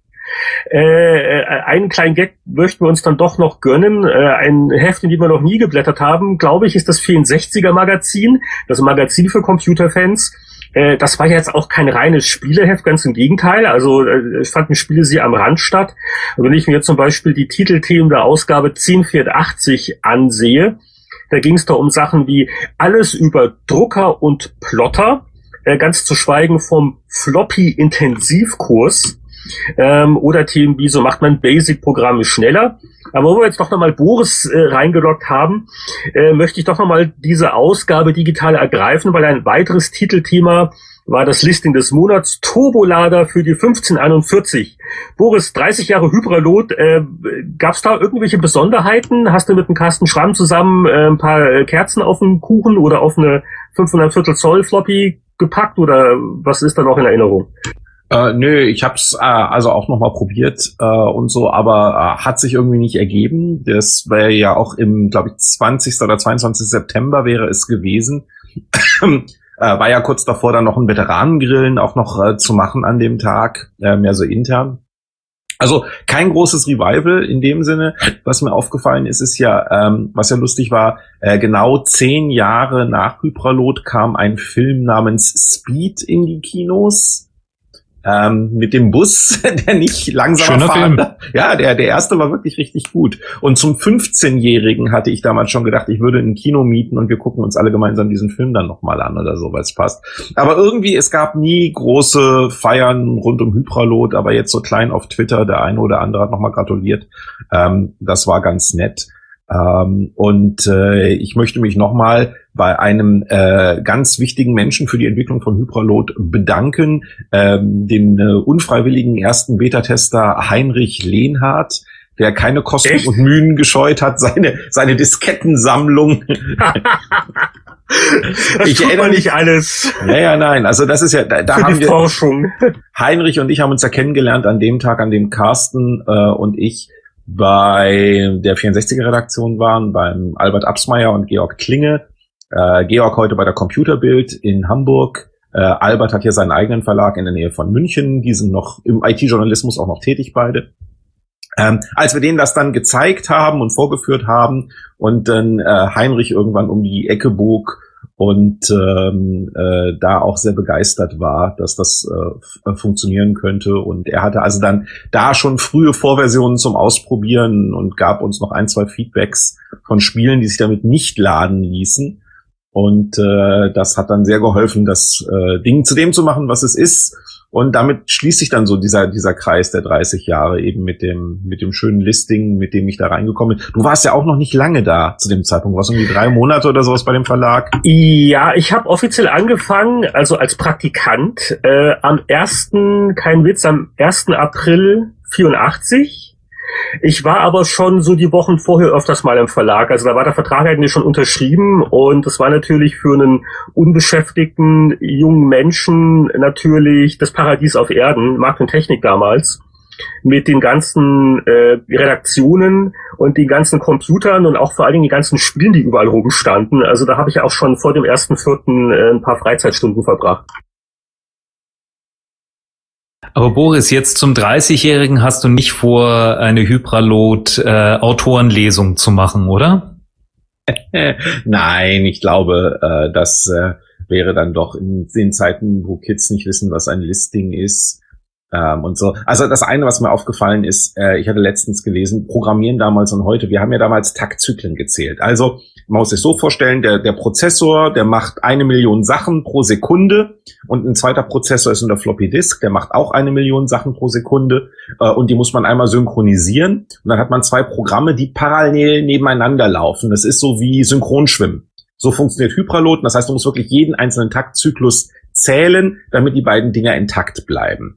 Und man muss halt die Kiste genau kennen. Und dann ging vor ein paar Tagen eine Meldung rum, dass in einem Internetbrowser, dessen Source Code frei verfügbar ist, dessen Namen ich jetzt nicht sage, der hat eine sogenannte Omnibox. Das heißt, da kannst du entweder eine Webadresse eingeben oder einen Suchbegriff und dann wird eine Internetsuchmaschine angeschmissen.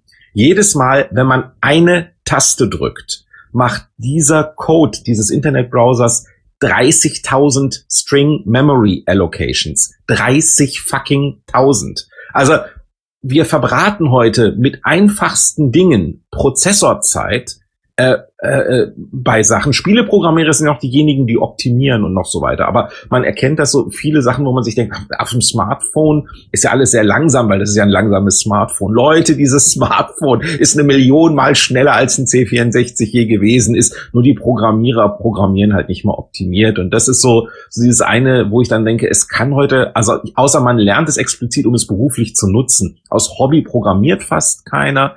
Ähm, Programmieren ist so ein bisschen eine vergessene Kunst und damals so diese Sachen mit den Listings und so, das ist schon sehr seltsam. Und wie gesagt, wir waren da genau eben, wie ich vorhin schon sagte, Perfect Storm. Also wir waren genau da, als das losgegangen ist. Und äh, deswegen sitzen wir heute hier und können darüber reden. Also das ist jetzt eigentlich das perfekte Schlusswort. Der Server wird auch, äh, ist auch jetzt langsam voll, glaube ich, äh, mit unseren Aufnahmen. Dann würde ich mal sagen, wollen wir langsam zum Ende kommen mit unserer Jahresend-Sondersendung dann äh, verabschieden wir uns, glaube ich, nicht nur von dieser Ausgabe, sondern auch von äh, Season One des Spieleveteranen-Podcasts und vom alten Jahr, alles zusammen. Äh, wünschen einen guten Rutsch und äh, will, will jemand noch ein Weihnachtslied singen oder lieber nicht? Wir haben kürzlich aufgrund von so einer Aktion Jingle Bells in der Originalfassung von 1855 gesungen. Wenn ihr bereit sind, aber allein singe ich nicht. Ah, ich hatte schon gedacht, wir singen zum Abschied nicht. wenigstens When I'm 64. Hm. oh, da kommt die GEMA gleich an, lieber nicht. Frustrieren uns mal jetzt nicht hier so. Wo ist Chris Hülsbeck, wenn man ihn braucht? Ja. Ja, also wir Dann, sagen Tschüss. Nein, die Leute sollen uns auch eine gute Erinnerung behalten, also die, die jetzt mal wieder für, deswegen würde ich jetzt das Singen echt sein lassen. Das Nein, glaube, das, das war ja nie ernsthaft in Erwägung gezogen. Ich, ich kann ja mal euch Angst machen. Gut, dann einen herzlichen Dank in die Runde. Einen herzlichen Dank vor allem an die Hörer, die uns während Season One jetzt wirklich so treu äh, gefolgt sind und auch brav und fleißig Kommentare auf spieleveteranen.de abgegeben haben und auf Season 2 auf die Season 2, aufs nächste Jahr äh, und allen eine frohe und geruhsame Weihnachtszeit und einen guten Rutsch, wie man es so Rutsch, schön sagt. Natürlich, ja. Euch genau. natürlich auch. Es hat Dann mir viel Spaß gemacht in den letzten Monaten. Wir sehen uns nächstes Jahr alle ein Jahr jünger. Genau, weil Spieleredakteure werden jünger mit jedem Jahr ab mhm. dem 40. und nicht etwa älter, das weiß auch nicht jeder. Ja, das würde einiges erklären bei mir, aber lassen wir das, okay.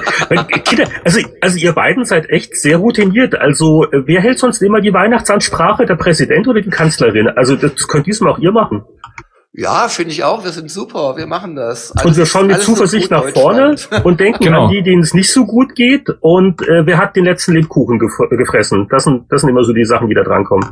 Ja, lass uns nicht über die bereits jetzt zugenommenen Kilogramms pro Redakteur reden im Weihnachts. Äh, Kilobyte, Kilogramm. Das war der 64. Spieleveteran-Podcast. Tschüss. Tschüss. Tschüss.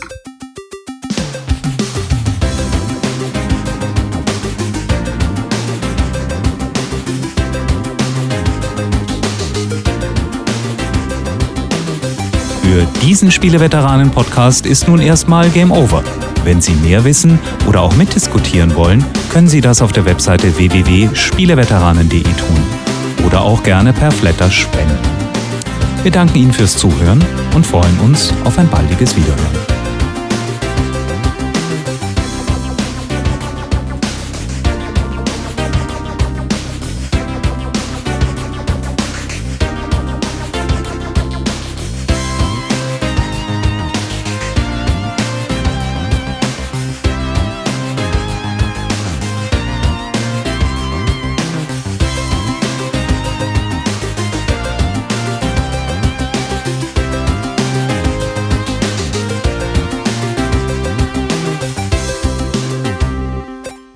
147, Data 169, 027, 141, 017, äh, nee, die nächste Zahl kann ich jetzt nicht lesen. Das ist entweder 208 oder 200. Ich glaube, das ist irgendwo eine Telefonnummer, da rufe ich mal an.